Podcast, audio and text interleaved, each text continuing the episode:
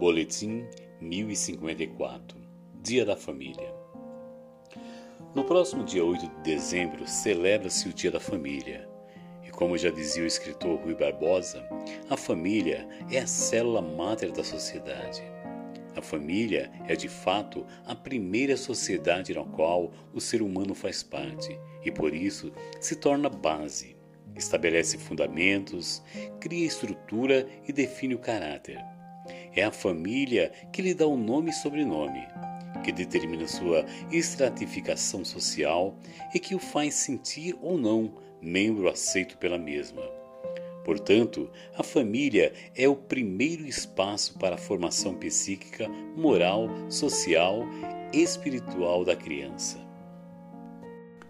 Diante disso, destruindo a família, a sociedade se desfará automaticamente pois ela é o centro de equilíbrio de tudo. Motivo este o qual Satanás investe tanto contra a família.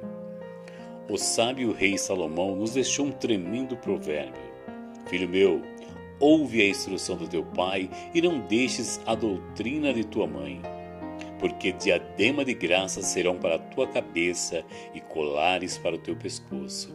Provérbios 1, 8 e 9. A família cabe a formação do caráter, dos valores, das regras morais, que posteriormente serão internalizadas pelos indivíduos como um código pessoal de conduta e ética. A chamada educação de berço continua sendo de suma importância e jamais pode ser conseguida em outros espaços sociais como colégio ou até mesmo igrejas. A instrução paterna e a lei materna pode trazer prosperidade e sucesso para a vida de uma pessoa. Mas rejeitar o treinamento deles trará dor e dificuldade, e desonrá-los pode trazer uma morte prematura. Esse é o primeiro mandamento com promessa. Honra a teu pai e a tua mãe, para que se prolonguem os teus dias na terra que o Senhor teu Deus te dá. Êxodo 20, 12. E o salmista reitera essa bênção e essa promessa no Salmo 128. Bem-aventurado aquele que teme ao Senhor e anda nos seus caminhos, pois comerás do trabalho das tuas mãos. Feliz serás e te irá bem. A tua mulher será como a videira frutífera aos lados da tua casa. Os teus filhos como plantas de oliveira à roda da tua mesa. Eis que assim será abençoado o homem que teme ao Senhor. O Senhor te abençoará deste Sião, e tu verás o bem de Jerusalém em todos os dias da tua vida. E verás os filhos dos teus filhos e a paz sobre Israel. Salomão teve o privilégio de nascer num período em que o rei Davi já estava mais maduro e experiente, e pôde desfrutar de sábios conselhos do pai, além de ter tido uma mãe piedosa, o que lhe fez discernir instrução do pai e doutrina da mãe. É bem verdade que, em, em, tese, a mãe fica mais tempo com o filho e por isso a doutrina. E por outro lado, nem todo pai dá boas instruções mas isso não nos dá direito de desonrá-los.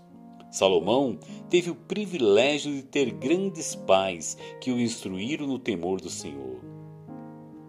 Existindo o temor do Senhor, a maneira mais simples para as crianças serem sábias e evitarem as armadilhas da vida é de obedecer ao sábio conhecimento e afeição dos pais duramente adquiridos. Deus designou um homem e uma mulher experientes com profundos laços emocionais como os guardiões pessoais de cada criança. Tem de haver um equilíbrio. O amor que dosa a disciplina, afeta o pertencimento, proporcionando segurança, confiança e temor. Infelizmente, estamos em uma geração em que muitos pais estão desestruturados e um dos dois ignora negligencia o seu papel e o outro tenta suprir a falta do outro e acaba estragando os filhos com mimos e excesso zelo, desenvolvendo uma geração mimada e insegura, sem identidade. Toda criança nasce sem o senso latente de certo e errado. sendo incapazes de identificar ou analisar a natureza e a causa de vida desequilibradas à sua volta. Deus lhe deu um pai e uma mãe para lhe ensinar a sabedoria. Julgamentos severos se você se rebelar, mas bênçãos sobrenaturais se você obedecer. Cabe a você decidir. Você pode ter tudo em questão de paz e sucesso pela sua obediência. Pai, você está dando a seus filhos a instrução que eles precisam para serem bem-sucedidos na vida e crescerem no favor para com Deus e os homens?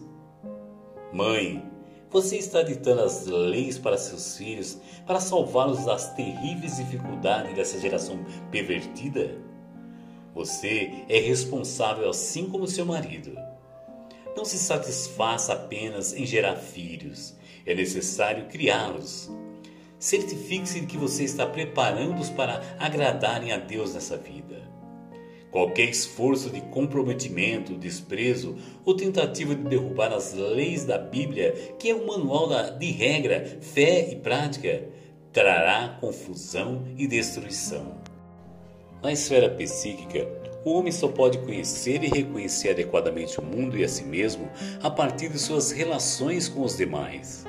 Ele aprende o mundo imitando os outros, desde os primeiros sorrisos até regras sociais externas e mais elaboradas, como usar adequadamente os talheres, a mesa.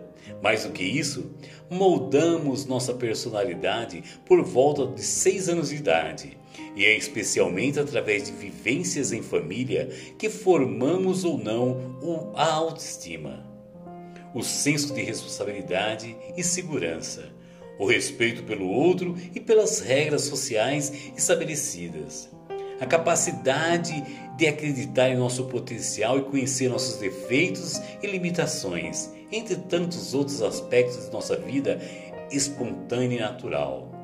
Consequentemente, os problemas sociais serão sempre frutos de uma desestruturação familiar.